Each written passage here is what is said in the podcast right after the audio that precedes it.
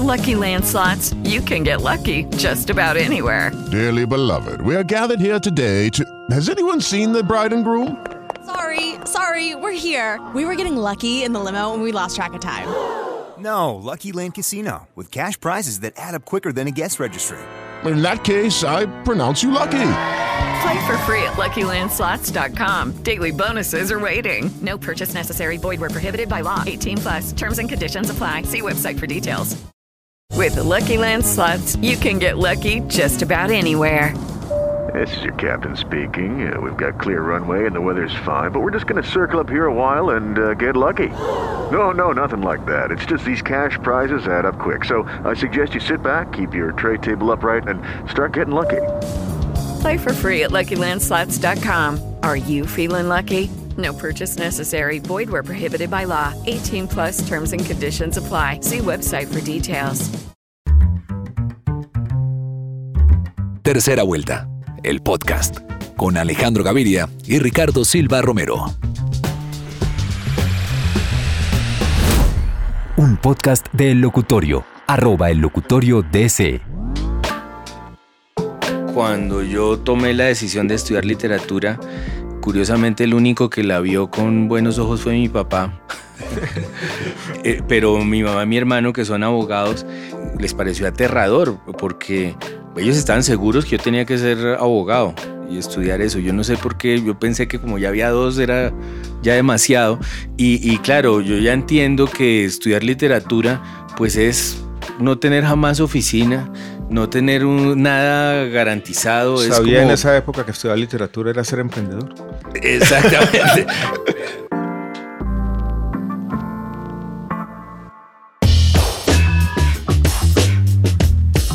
Hola Ricardo. Hola Alejandro.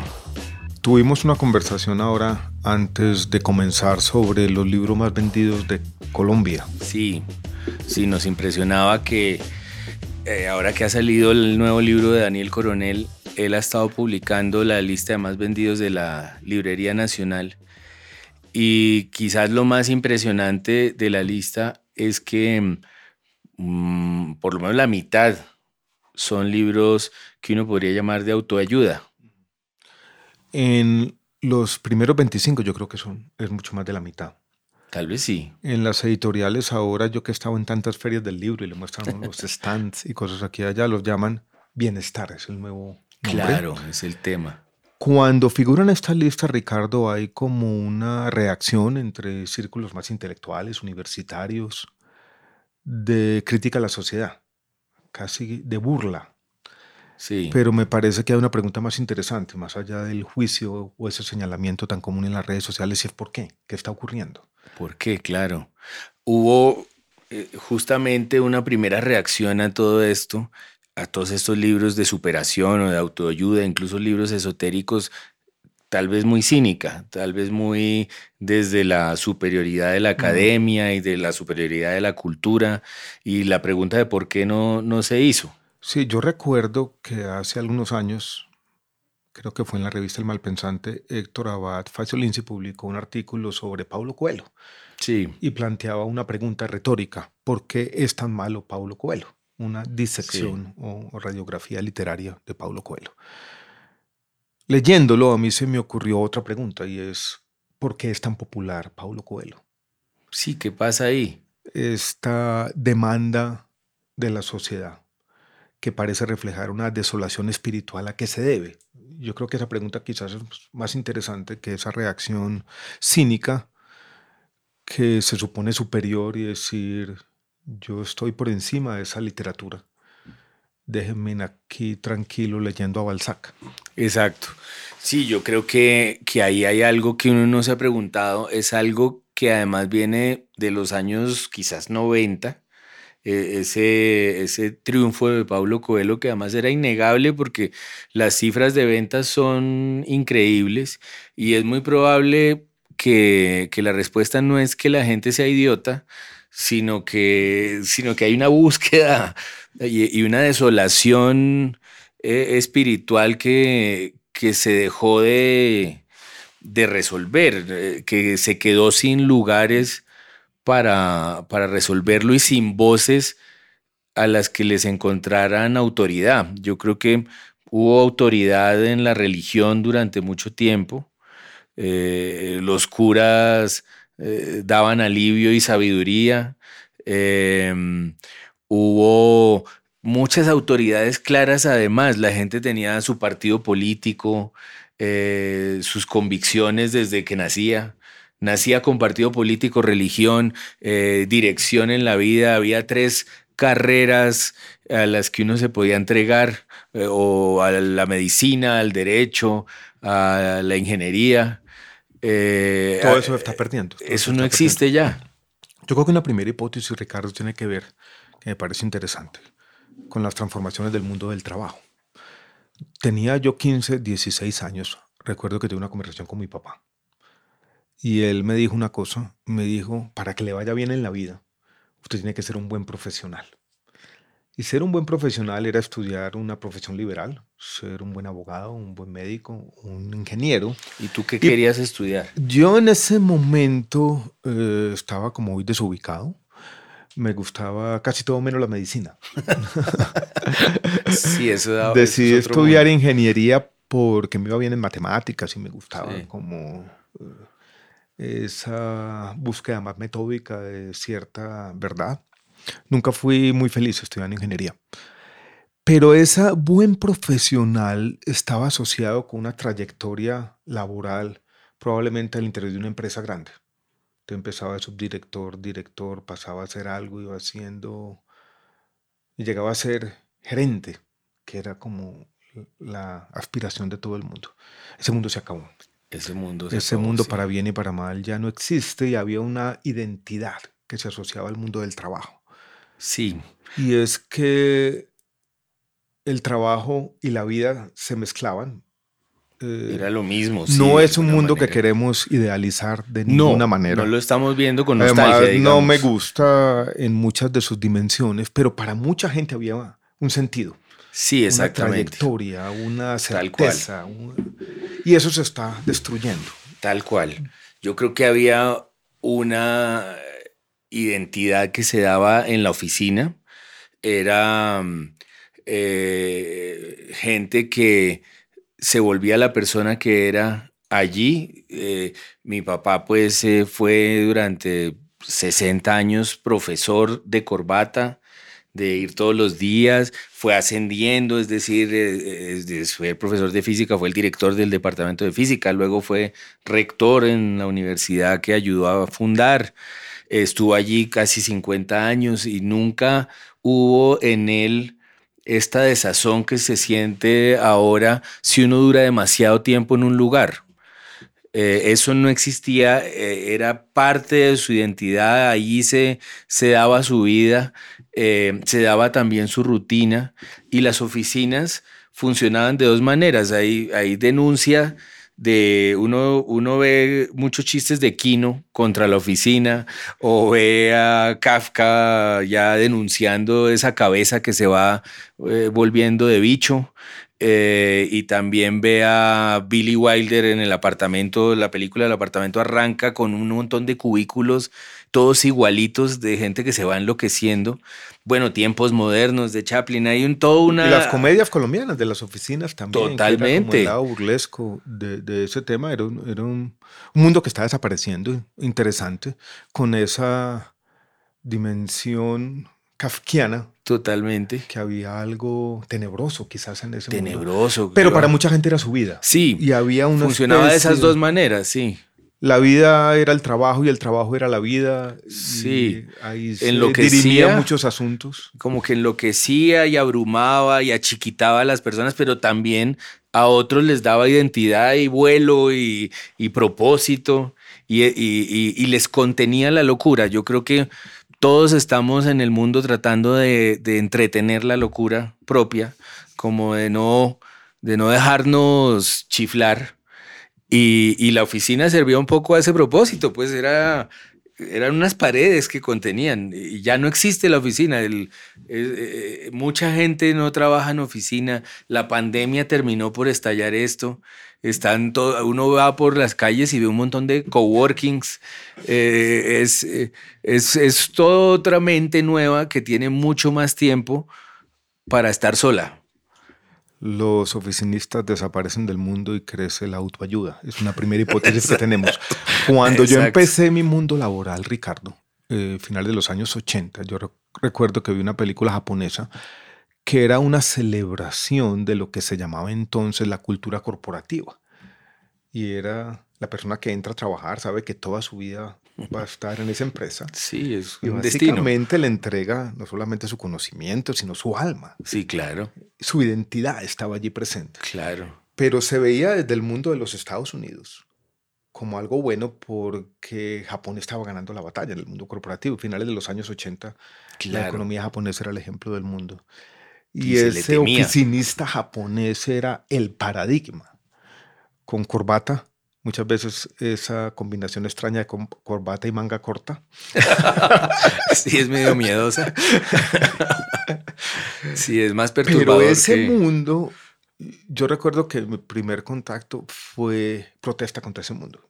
Yo, sí, claro. Incluso he contado que yo salí a almorzar y era a buscar literatura también. Sí. Pero ahora ese mundo está siendo reemplazado por otro y es el emprendimiento y los emprendedores, que también tiene su lado tenebroso. Tenebroso, tenebroso. Cuando yo, cuando yo tomé la decisión de estudiar literatura, curiosamente el único que la vio con buenos ojos fue mi papá, que, eh, pero mi mamá y mi hermano, que son abogados, inmediatamente eh, se, les pareció aterrador, porque ellos estaban seguros que yo tenía que ser abogado y estudiar eso. Yo no sé por qué, yo pensé que como ya había dos era ya demasiado. Y, claro, yo ya entiendo que estudiar literatura pues es no tener jamás oficina, no tener nada garantizado. Sabía en esa época que estudiar literatura era ser emprendedor. Exactamente. se da uno cuenta pronto y claro, yo eh, el, primer semestre vivía aterrado de lo que me había metido, pero, pero luego he visto que es que el, mundo nuevo sí ha sido así, de emprendedores, de gente que pasa cuentas de cobro y, fotocopias al 150% de este mundo que es todavía más extraño, más eh, hostil aquí en Colombia, del papeleo, del emprendedor. Y, y, claro, uno en, de cierto modo está en ese mismo planeta de, la gente que en Instagram eh, vende su sabiduría y, de los coach que, que decías ahora son un poco aterradores y tienen algo así como no su comunidad, sino su iglesia. Cuando ese mundo corporativo comienza a ser espacio para muchas clases medias urbanas, esa ya no es una trayectoria vital posible o predecible. Empieza entonces el emprendimiento con sus altas tasas de fracaso, con su incertidumbre, con esta idea compleja de venderle chucherías al mundo. Sí, eso es genial. y eso necesita como una especie de conversación permanente sobre el fracaso y seguir adelante. Y yo creo que parte de estos hábitos atómicos y toda esta locura es eso, ¿no? Claro. Claro, y entonces hay un nuevo, una, una, evolución de la especie. Tú tienes hábitos atómicos. Yo no he sabido qué es eso. Yo tampoco. No he sabido qué es eso, pero espero no tenerlo. suena mal. En todo caso, nace una especie de nuevo ser humano, que es el, ser humano absolutamente seguro de sí mismo, que no o tiene... Por lo menos con esa máscara, ¿no? Una sí, seguridad porque, porque nadie tiene razones para estar seguro de sí mismo. nuestro, nuestro problema como emprendedores de la literatura y de todo este mundo es que justamente la literatura es es el ejercicio de la duda y de la ambigüedad, el escepticismo. Entonces, ser un, escritor seguro de sí mismo es una contradicción absoluta. Yo ahora en estos meses que he combinado la literatura, las conferencias, esa forma de rebusque sofisticado que es la consultoría, eh, tengo que enfrentar la pregunta, bueno, ¿Te qué haces? ¿Tú qué haces? ¿De qué hace? Le preguntan, claro. Voy a decir ahora un emprendedor. Soy un emprendedor. soy un emprendedor, claro. Emprendedor, emprendedor. Voy a aceptar mi identidad como emprendedor. Y Totalmente. de pronto me tocará escribir un libro de autoayuda. Va a tocar, hay que hacerlo. Ahora, Incluso hay- yo, eh, creo que ya lo habíamos dicho, en- yo escribí este libro sobre cáncer que tiene eh, eh, como título un proverbio de Antonio Machado, no lo puse yo, lo puso el editor Hoy siempre todavía, que está en, en la sección de bienestar de las librerías. lo ponen en la sección de Sí, bienestar. Sí, sí, señor. Hay una cosa interesante y es que los, los emprendedores seguros de sí mismos, de verdad lo que escriben no es autoayuda, sino superación personal. Es que ahí hay una distinción Sí, importante. es verdad, es verdad. Autoayuda me parece noble, me parece eh, como un llamado a la sabiduría que no pasa por la religión, que es un llamado a revisarse, a, reflexionar, a mirarse al espejo, a como investigarse uno mismo para salir a la calle y no hacer males.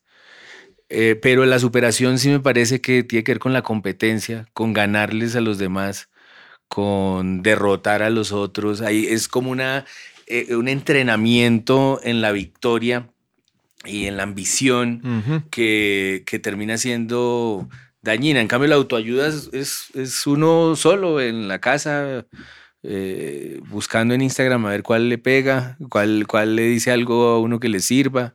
Eh, eh, no, es, no es un. No es una. No es prevalecer lo que no, está. es, no es ganar por encima de todas las cosas. Sí. Parece muy interesante lo que estás diciendo, Ricardo, porque me encontré por casualidad, en, perdiendo el tiempo en redes sociales, sin practicar los hábitos atómicos. Eh, eh, un artículo en el Financial Times que tenía el siguiente título. Decía, los ganadores no practican la ironía. Eso es, claro. Y era como el tema de la superación personal. Y era una descripción de los entornos o ámbitos hipercompetitivos eh, en el mundo empresarial, pero también, por ejemplo, en el deporte y quizás también en la política. Y decía un tipo como Elon Musk, en el fondo lo que hace y lo que dice son trivialidades, son obviedades.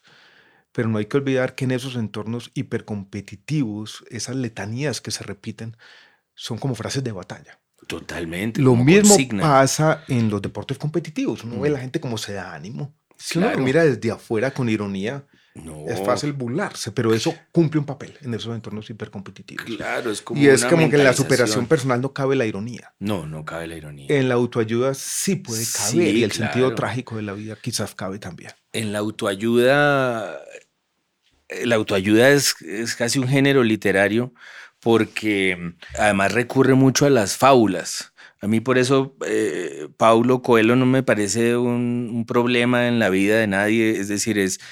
Ahí hay, hay unas parábolas, unas Alegorías, historias, alegorías, alegorías, que, él, alegorías. que él usa para que, para que a la gente viva mejor y no es un problema para nadie. Es decir, hay gente que empieza a leer por Paulo Coelho, que, al- a la que le sirve Paulo Coelho para vivir mejor. Es decir, no es lectura que yo quiera hacer, no me llama la atención de ninguna manera, pero, pero no me parece una ofensa contra nadie. Para nada. No, hay una cosa, no sé si te ha pasado, Ricardo, eh, ahora que hemos estado en ferias del libro, gente se acerca y habla de, leyó alguno de los libros y le sirvió.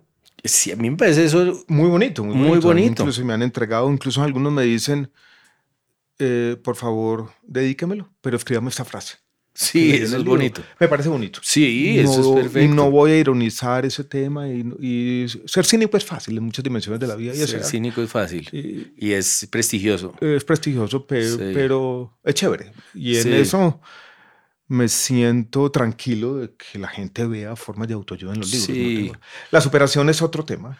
Es otro tema otro y tema. hay una cosa, pues sí, un lavado cerebral y una cosa que es de otro orden.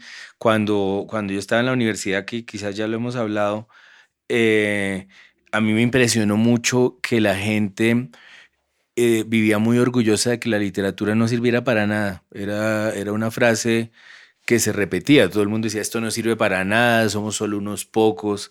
eh, al modo de, pues, Fahrenheit 451, unos pocos salvarán el mundo y tienen ese, ese conocimiento. Y, era, y a mí me chocaba mucho esa, esa actitud de élite y de superioridad eh, moral e intelectual. Y cuando alguien le dice a uno que el libro que hizo le sirvió, a mí me produce verdaderas satisfacciones. Yo sí creo que uno tiene que hacer cosas que sirvan para algo. Completamente. Y, y esa otra forma de literatura, más elitistas, completamente autorreferenciales. Sí. O sea, literatura que habla sobre literatura, que habla sobre literatura.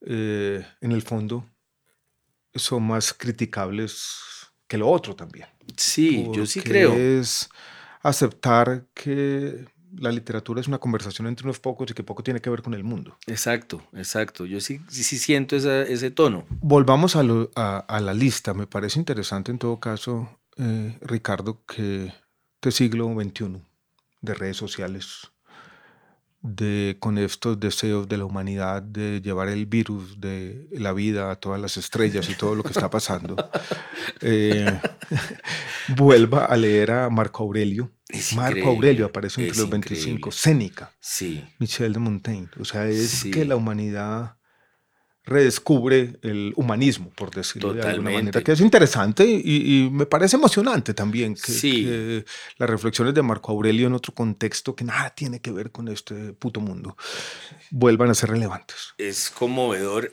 y prueba que es que sí ha habido una desmarcación en general en estas generaciones. De verdad, pues ya nadie nace ni con partido, ni con religión, ni con destino trazado. Eh, y entonces hay una libertad mental que no se tenía. Y yo creo que esa libertad mental tiene, tiene la necesidad de encauzarse, de encontrar alivios, de articularse por otros lados que ya no se los da ni, ni la corbata, ni, ni, ni la academia, ni siquiera. Y, claro, eh, esto en la pandemia sí que fue evidente. eh, Completamente. todo el mundo leyendo La insoportable levedad del ser o comprándola al menos pensando que allí iba a haber pues alguna respuesta de, de esta extrañeza de vivir. Es el mejor título de un libro en los últimos años. y Sin el- Con duda. el solo título. Eh, El idea. título garantiza que uno compre el libro y ya. No hay ni que leerlo, es suficiente con el título. Y es, y es lo que yo creo que sí, sí se nota eh, tanto en las redes. eh, para bien y para mal, es decir, hay allí hay un ruido y una locura que a veces es pues agobiante, exasperante, pero al mismo tiempo hay una cosa muy conmovedora que es estas redes de gente que está tratando de, darle sentido a las cosas, ahí, desde astrología hasta psicología, hay eh, gente que eh, tiene gurús medio miedosos como Jordan Peterson, que ahorita hablábamos, que más o menos les dice a los hombres que se sienten eh, agobiados por las nuevas masculinidades y todos estos temas, que eh, eso, que tienda la cama, se saque las manos del bolsillo y salga adelante, unas cosas medio ridículas Se siente bien. Que se de siente bien, papá siente de bien, los sí. años 50, Sí. que es decir, hay tanta... eh, ta- es tan amplio, tan vasto y la incertidumbre es tan clara en, en esta época que todo el mundo busca su, su propio cura, su propio psicólogo, su propio jefe político, eh, por donde sea. Yo creo, Ricardo, es que en esta desaparición de estos mundos, hemos hecho énfasis en esta charla, en esta conversación, del mundo del trabajo, pero hay muchos mundos que han desaparecido, hay mucha incertidumbre sobre el futuro. Hay un hecho y es que vivir está siendo muy difícil para mucha gente. Sí, eso Entonces, es los libros de autoayuda, el surgimiento de los coach. Sí, Yo tengo conversaciones con mucha gente que me dice, yo hablo con mi coach. acabo de Y hablar con entonces mi yo creo que ahora los coaches deben tener coach, coach de coach y esto puede ser infinito, ¿no? Porque para los coaches también un- la vida debe claro, ser duro, ¿no? Y entonces durísima. coach necesita un coach y ¿cómo qué es lo que vamos a hacer? ¿no?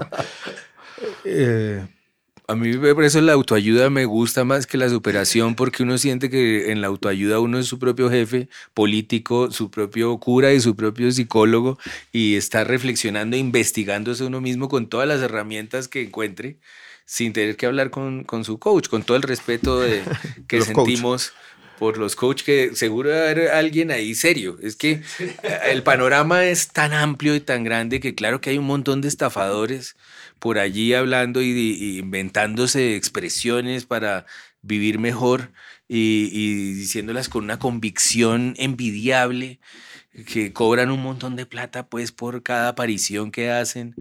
Eh, y entre todo eso, pues claro, hay gente súper auténtica, súper seria, que cree en lo suyo, que se lo toma a pecho. Yo conozco pues desde astrólogas magníficas hasta, hasta coach, gente que, que cree de verdad en ayudarles a los demás. Entonces... Y probablemente muchos de ellos ayudan, la verdad. Seguro. Y han aprendido, y esta conversación sobre cómo enfrentar los desafíos de la vida individual y colectivamente puede tener expertos también. O sea, tampoco vamos a hablar mal de todos los coaches. No, no, no. Hay una frase que yo leí hace muchos años en un libro que tiene que ver poco, pero también de esos libros que no han perdido vigencia, se llama La teoría de los sentimientos morales de Anne Smith. Y él hablaba de esas formas incipientes de capitalismo en su época. Incluso él con La riqueza de las naciones, un libro que escribe más adelante, fue los primeros que tuvo una reflexión profunda sobre el capitalismo y las transformaciones de la sociedad y sus consecuencias morales, entre otras. Pero decía, cito de memoria, hay algo de triste y de complejo de tenerse que vender al mundo. El capitalismo todos nos tenemos que vender de alguna manera. Y yo creo que con muchas de las cosas que han ocurrido, incluidas las redes sociales, estamos en esa tarea. Sí. Y eso genera lo que llamamos antes la desolación espiritual. Sí, ese, ese tema a mí me fascina porque eh, eh, si hay dos clases de, de bueno, hay muchas más, pero hay claramente hay dos maneras de enfrentar ese mundo y es o uno ser un trabajador serio, de esos que va acumulando trabajo y algún día será reconocido, o, o gente que se sabe vender mejor, que no acumula trabajo, sino que, que se sabe vender, que eh, no tiene una obra, por decirlo en términos de la literatura, sino una carrera. Hay una cosa diferente, como una, un nombre y un prestigio y una carrera y, un, y una... No, lo que llaman ahora marca personal. Una marca personal, exacto. Y, lo, y el otra clase de trabajador eh, es claramente alguien que hace su oficio, lo hace lo mejor que puede y, está más bien educado a esperar que algún día eso, eso se reconozca. que un día el mundo le preste atención. Exacto, que puede, no pasar. trágicamente que nunca pase. No, y que la marca sea lo que... En este mundo de los emprendedores existe la famosa idea del pitch, que uno, sí. que uno en 15 o 20 segundos va a ser capaz de descrestar el mundo y... ¿Te ha tocado? Y venderse. No me ha tocado el pitch, no tengo todavía mi pitch. Sí. A mí me ha tocado en el mundo de, la, de las plataformas de, de streaming. Y es, y es eh, devastador, porque uno es pésimo. Es decir, yo no, yo no tengo ninguna razón, no encuentro ninguna razón para que me compren, porque uno se ve, se ve a sí mismo muy críticamente. Bueno, vamos a terminar con el pitch de tercera vuelta, ¿no? Eh, para todos nuestros oyentes, si quieren oír hablar carreta de lo divino, lo humano. Exacto. Eh, y lo demás. aquí están. Un abrazo, Ricardo. Un abrazo. Elige siempre un buen rato. Elige siempre una buena conversación. Tercera vuelta, el podcast Suscríbete ahora y escúchalo cada semana en tu plataforma favorita. Un podcast producido por El Locutorio, ellocutorio.com. Síguenos como arroba el locutorio DC en redes sociales.